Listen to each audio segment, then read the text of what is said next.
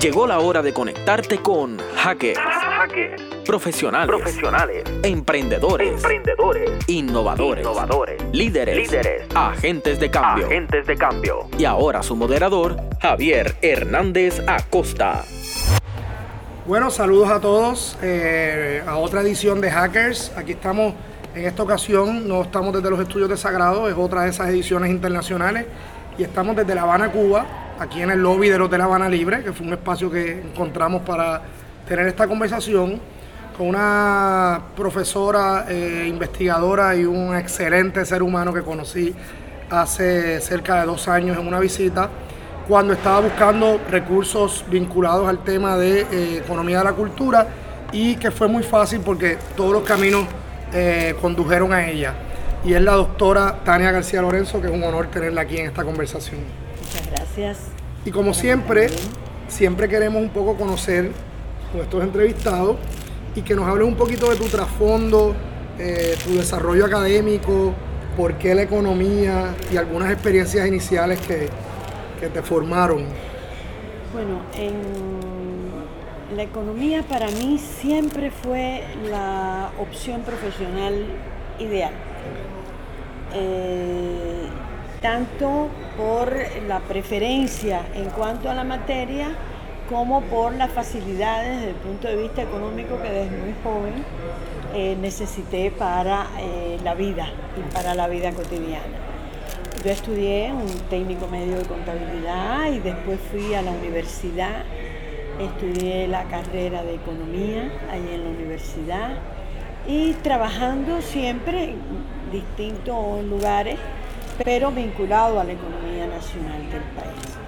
Para mí fue muy importante eh, la etapa en la que estuve en el Banco Nacional de Cuba, eh, me enseñó muchísimo alrededor de eh, los mecanismos financieros, la lógica económica que integra las finanzas, integra las finanzas junto con las esferas productivas, etc. Y por lo tanto, para mí, estudiar el sistema monetario y el sistema financiero internacional fue pues un disfrute apasionante. estando ya pasado el tiempo, estuve en el Ministerio de Cultura, trabajando en la tesorería del Ministerio de Cultura, y esa fue la puerta por la cual eh, pude eh, fácilmente, y además como requerimiento de mi trabajo, estudiar el sistema económico de la cultura en Cuba. Y por supuesto, eh, esto era relevante para mi trabajo porque nadie puede hacer una actividad económica ni financiera, ni productiva, ni de ninguna índole comercializadora, si no conoce la naturaleza de la actividad a la cual se está dedicando. Y por lo tanto, para mí conocer la, la economía de la cultura fue un descubrimiento. Fue un descubrimiento profesional, fue un descubrimiento eh, emocional, porque pude disfrutar eh, de una manera extraordinaria cuál era el proceso a través del cual y cómo desde la economía se respalda ese acto tan bello que es llevar el acto creativo de un artista acompañarlo hasta que se convierte en un acontecimiento cultural. Y, por eso para mí fue muy, fue muy emocionante, porque fue aprender toda esa lógica. Y en aquel momento, desde la visión del ministerio, ya había algún acercamiento a esa dimensión económica. Sí, pero por supuesto, por supuesto, y había un ordenamiento económico. Lo que pasa es que yo fui la que aprendí con ese ordenamiento que existía, pero además con personas de una eh, de un virtuosismo extraordinario que me guiaron por esos caminos, me fueron explicando cada paso para que yo pudiera entender que la creación es un acto que no se regula desde leyes económicas La creación es un acto espontáneo, es un acto del espíritu, es un acto del sentimiento, de la emotividad, de la cosmovisión del artista, de cómo ve el mundo. Nosotros tenemos que acompañarlo y lo vamos acompañando, como me dijo en muchas ocasiones alguien que yo respeto mucho y he respetado siempre, el doctor Armando Hart, cuando decía que la cultura y el arte se promueve pero no se administra. Y entender eso ah. es un eslabón fundamental de nuestras esferas. Claro. ¿Cuál, es, o sea, si, el, si esa es la naturaleza del arte, cuál es la, necesidad y cuál es el porqué de marcar esto también en el, en el y de su relación con los procesos económicos. Es que cuando usted estudia cualquier manifestación artística, cualquier proceso cultural, hay economía en cada una de las fases de ese proceso. La economía comienza con la creación. Es que el creador tiene que utilizar pinceles, tiene que utilizar los lienzos. El artista, el escritor, tiene que utilizar los medios para poder plasmar en esos medios su ideario, sus criterios, sus ideas, sus sueños pero tiene que haber economía para poder respaldar ese proceso de creación. Pero cuando estamos en un proceso, ese proceso creativo tiene que pasar por un proceso de producción. Porque el escritor escribe su libro, pero lo tiene que entregar a una editorial, que es la que se encarga del proceso de edición, el proceso completo de edición, que es un proceso en sí mismo, tiene que pasar una poligráfica, que es una industria, tiene que pasar a procesos de distribución. Hay procesos de comunicación cuando se está promoviendo esa obra hasta que llega al librero. Y ese librero lleva ese mensaje, muestra esos libros, explica esos libros, cuando son libreros que aman su profesión, y llega entonces al consumidor que recepciona esa obra. Y entonces se da el proceso, uno de los procesos más bellos, que es cuando ese creador que gestó esa obra recibe el criterio de ese consumidor y lo alimenta. Claro, hay, una, y un regreso a ese círculo. Esa es la cadena productiva vamos a hacer una breve pausa y cuando regresemos profundizamos un poco sobre eso. En breve regresamos con Hackers, Emprendimiento, Innovación, marcando la diferencia. Regresamos a Hackers, profesionales del emprendimiento y la innovación. Bueno, y aquí estamos de regreso en otra edición de Hackers con la doctora Tania García Lorenzo y continuamos hablando con el tema de la importancia de ese de ese proceso, ¿verdad? de ese ciclo de producción también que, que, como bien menciona, al final se retroalimenta el, mismo proceso de creación, que es bien bonito verlo de esa manera. Y su importancia y sus diferencias entre sectores también, porque... este es un elemento bien importante. Es una de las, de, los, de las metodologías que a mí me han permitido estudiar tanto las manifestaciones artísticas como los procesos culturales que se dan en, el, en las comunidades, en las ciudades, en las provincias, en los estados, en todos los territorios. ¿Por qué?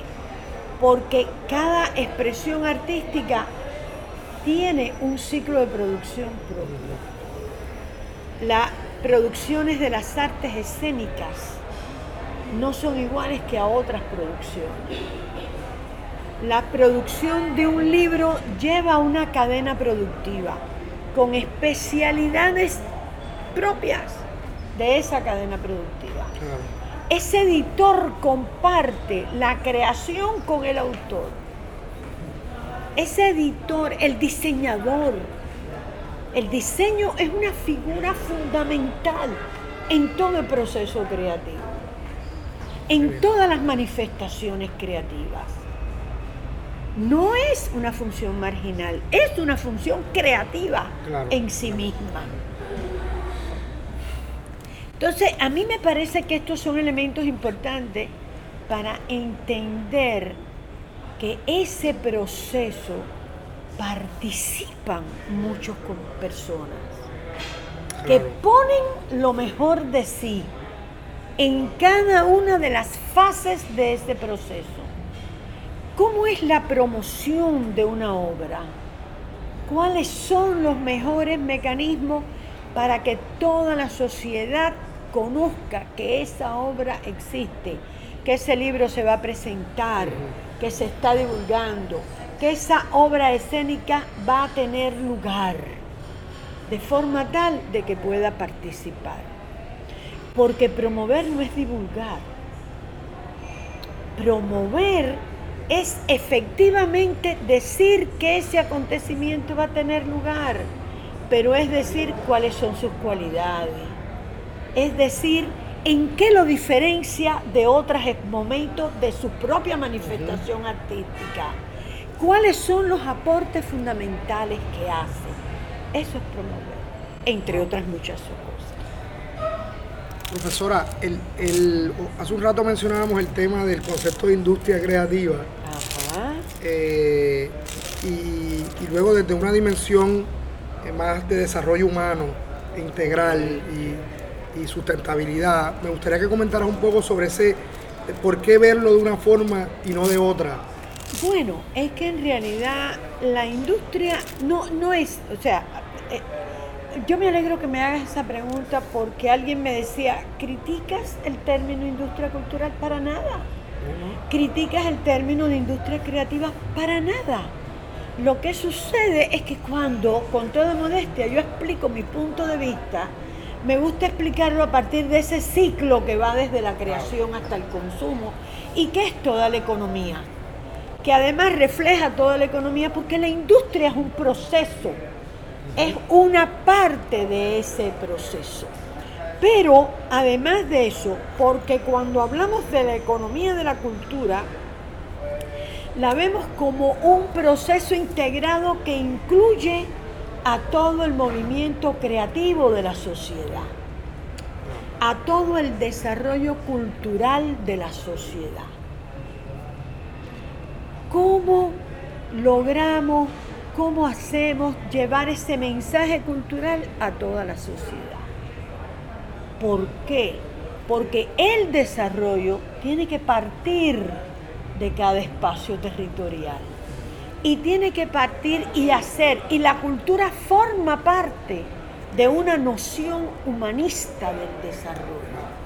Y la cultura no es solo, el desarrollo no es solo crecimiento de la economía, porque puede haber crecimiento de la economía y no haber desarrollo. El crecimiento de la economía, algunas tesis dicen, cuando la economía crece, entonces derrama para todos los sectores. No es verdad.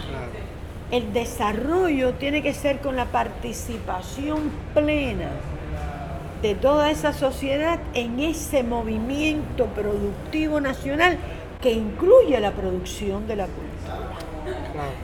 Y por lo tanto, si nosotros vemos, y además ahí están los textos y los acuerdos de Naciones Unidas, todo lo que ha trabajado la UNESCO, que es realmente importante, para modificar esta noción de desarrollo que dejaba fuera la cultura, para decir que no, que la cultura es parte y fin mismo del desarrollo. Fin mismo.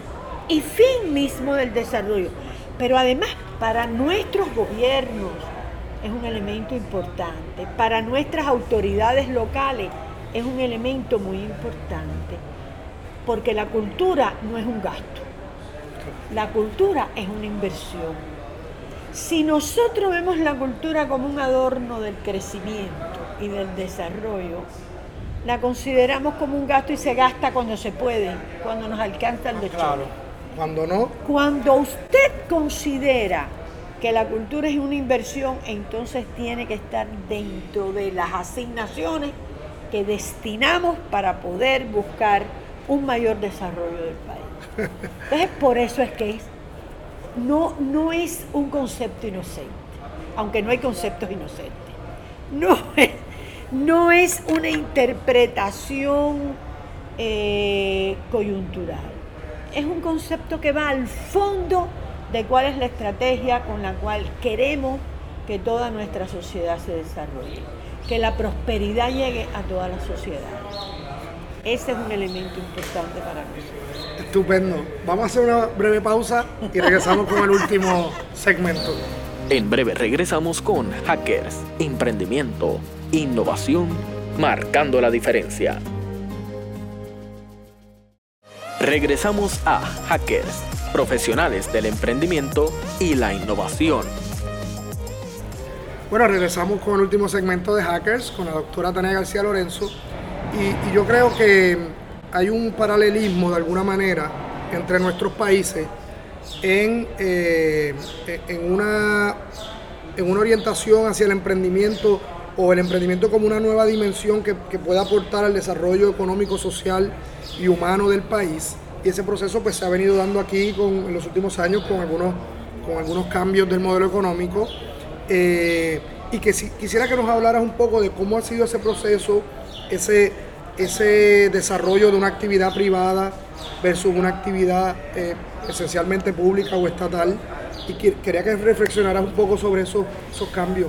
Yo creo, yo creo que este es un elemento importante, porque el, el modelo económico cubano se está planteando un cambio esencial en la forma de ver nuestro sistema y nuestro modelo económico, donde la diversidad es el reconocimiento de la virtud de la diferencia, donde todos estemos buscando los mismos objetivos.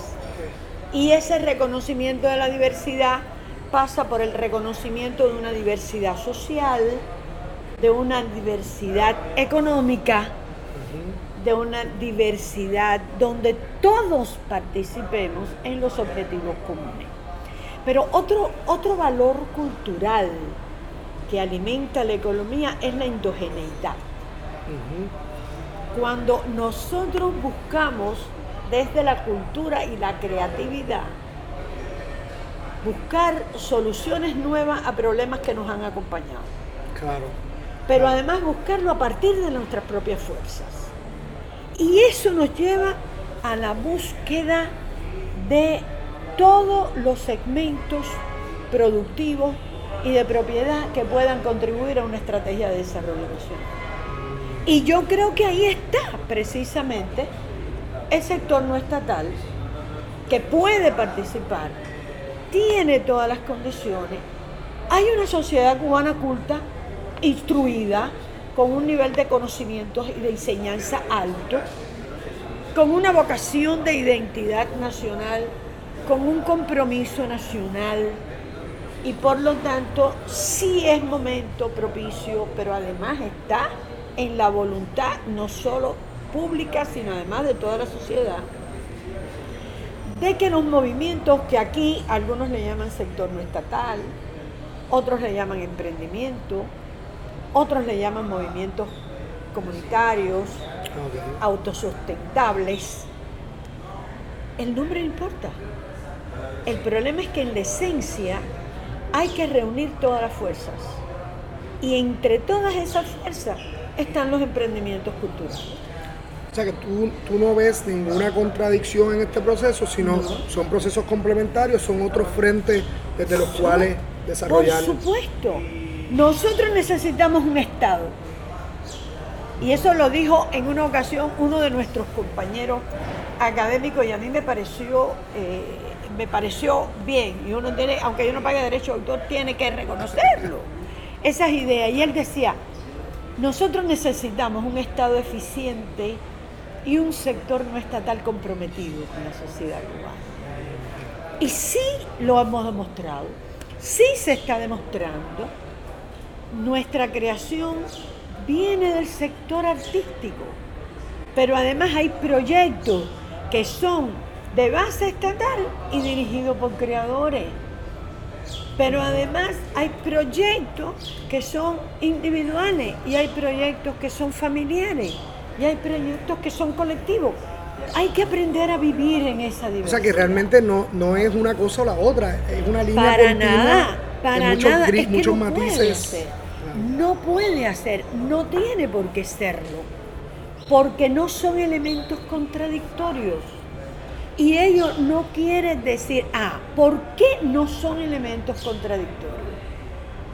Porque son elementos que convergen en los intereses de prosperidad de la nación.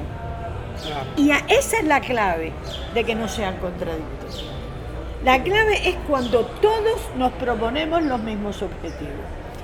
Tiene que haber un Estado, tiene que ser un Estado regulador, como corresponde Claro. a cualquier Estado de, de cualquier país del mundo, que tenga una actitud proactiva, que esté comprometido con el desarrollo y que haga todos los esfuerzos por integrar en propósitos comunes, respetando los ámbitos de la propiedad, Claro. que yo creo que es esencial. Por eso a mí me parece que tenemos que llevar más cultura económica a los emprendimientos. Ok. Ese es un elemento fundamental que hay que desarrollar más. Yo creo que tenemos que efectivamente estudiar más y abrir más puertas para que se puedan desarrollar. Que el encargo estatal a ese sector sea una práctica natural. ¿Comprende? Y esos procesos van a llevar trabajo, claro, porque es una nueva cultura va a tropezar con contradicciones, con tropiezos, claro. Todo proceso cultural, toda innovación cultural tiene que pasar por esos es parte procesos. del aprendizaje mismo. Y es parte del aprendizaje y es el parte del cambio que aquí en Cuba estamos hablando con mucha frecuencia del cambio de mentalidad. Y ayer una joven que trabaja en una discográfica cubana me decía, es que el cambio es inminente. Y le dije, es que vemos, tenemos que acostumbrarnos a vivir en una sociedad permanentemente cambiante cambiar. Y permanentemente capaz de hacer una introspección permanente de cómo puede mejorar cada día más y cómo puede hacer cosas para innovar cada día más su actuación. Y una pregunta, un poco ya eh, cerrando, ¿cuáles son quizás esos, esos próximos pasos eh, para el desarrollo de la economía de la cultura en Cuba? En los próximos años, Mira, yo soy optimista, yo creo que yo creo que Cuba tiene el activo fundamental mirado desde la economía de nuestros campos, de nuestro gremio. ¿Cuál es el activo fundamental? Le decía yo a algunos empresarios cubanos. ¿Cuál es el activo fundamental de la economía de la cultura? La creación. claro. Ese es el, ese es el insumo principal. Ese, de la- ese es el creador, es el núcleo. Es el núcleo, es el centro de la economía de la cultura.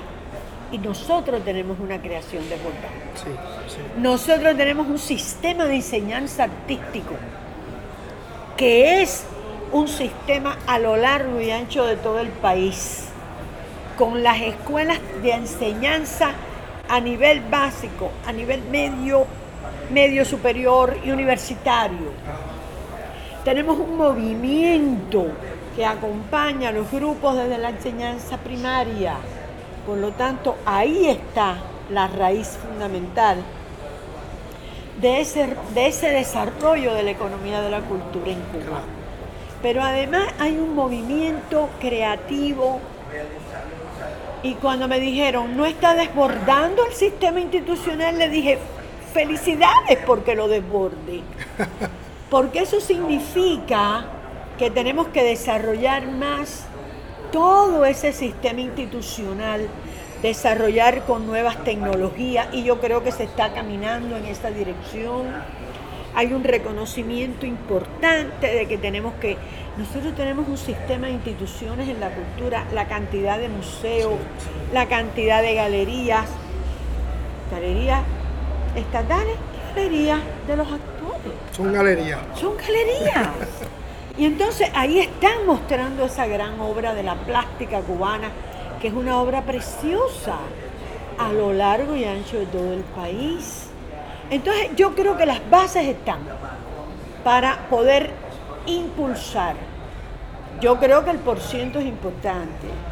ha oscilado en los últimos seis años entre 3,6 y 4% del Producto Interno Bruto.